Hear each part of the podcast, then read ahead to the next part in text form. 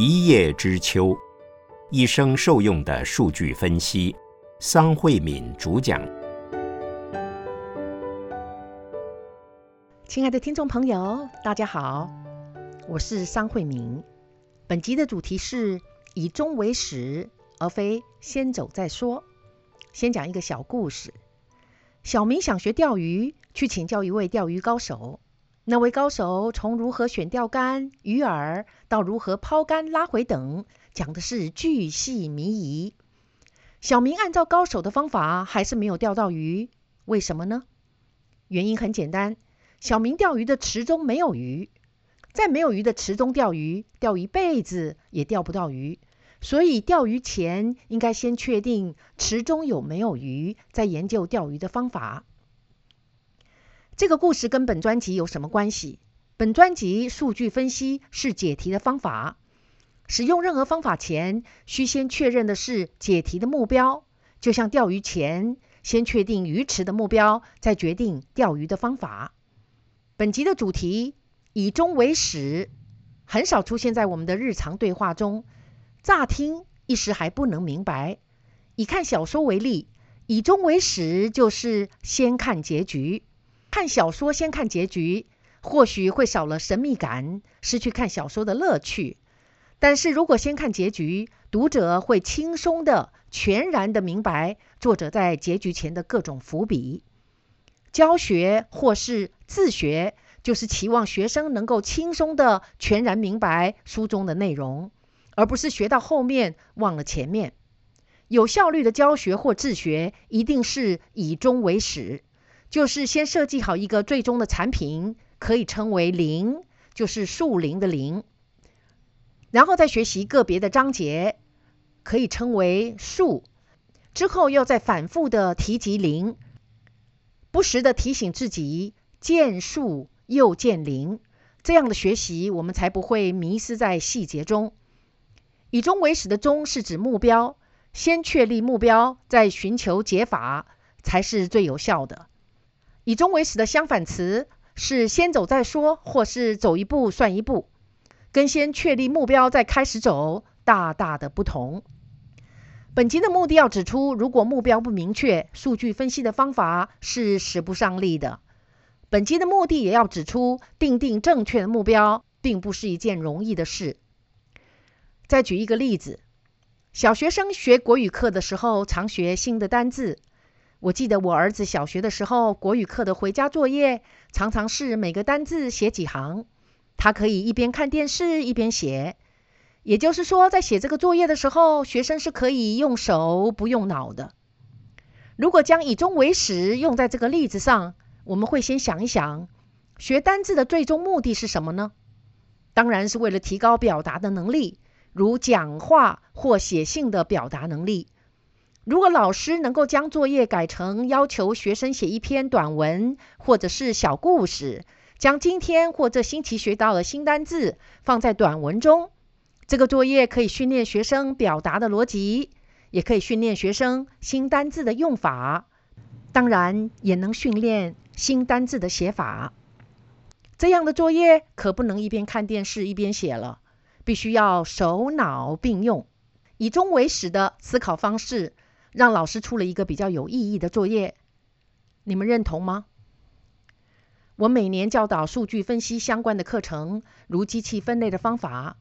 我出的作业都是让学生找一个现实生活中的应用实例来落实机器分类的方法，而不是给定实例或者是给定数据，让学生去练习课堂上教的分类的方法。去年班上有十组同学，至少一半都给了没有意义的实例。如有一组说给定出生小猫的心脏重量，分类猫是公的还是母的。我问为什么要解决这个问题呢？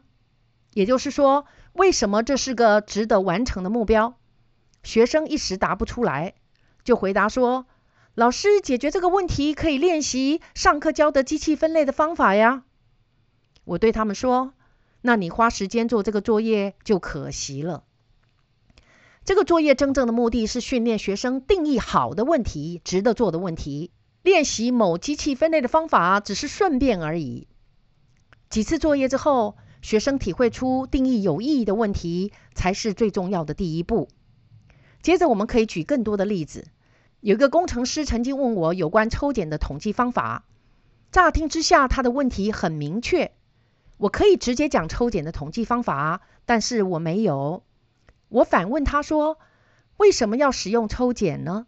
他说：“目前半导体的晶片有一个制程，经过输送带到下一站去做全检，输送的过程会产生印痕，结果就需多出另一个制程去清除印痕，而清除印痕会产生破片。如果能够将全检改成抽检，就可以减少破片的数量了。”我听完说，我认为你们该解决的问题是如何避免印痕的产生，而不是如何改成抽检。我建议可以把输送带的速度稍微调慢。结果第二周，工程师跟我说，印痕的问题完全解决了，当然也就无需将全检改成抽检了，因为把输送带的速度稍微调慢，并不会造成制程的瓶颈，所以这个问题就轻松解决了。这个事件告诉我们，没有确定真正的问题之前，不要贸然的去回答这个问题。这个事件也告诉我们要确定真正的问题，并不是容易的事。这个工厂的例子，工程师听了可能很有感觉，可是我妈妈听了可能没有感觉。所以最后我要再举一个我妈妈听了也很有兴趣的生活实例。我有两个儿子。小名分别是平平与安安，他们小时候都不喜欢吃饭。我特别去学烹饪，自认为煮的色香味俱全。我把自以为色香味俱全的餐点捧到他们眼前，这两个小子仍然不开尊口，愁煞我也。耗了好多的日子，孩子越来越瘦，看了医生也说没病。我就去问我妈妈，我妈妈立刻说：“这是现世报。”因为我小时候吃饭都要爸爸牵着车绕学校操场一周，妈妈才能喂我吃下一口饭。难道我妈妈是要我如法炮制，绕学校操场吗？后来平平安安吃饭的事怎么解决呢？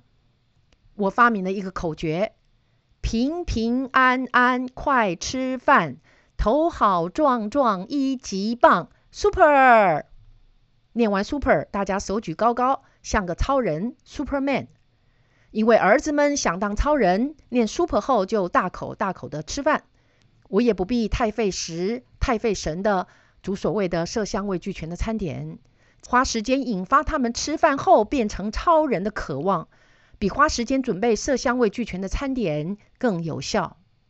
回到本集的主题，以终为始，先定目标，再找最佳的方法去达成目标。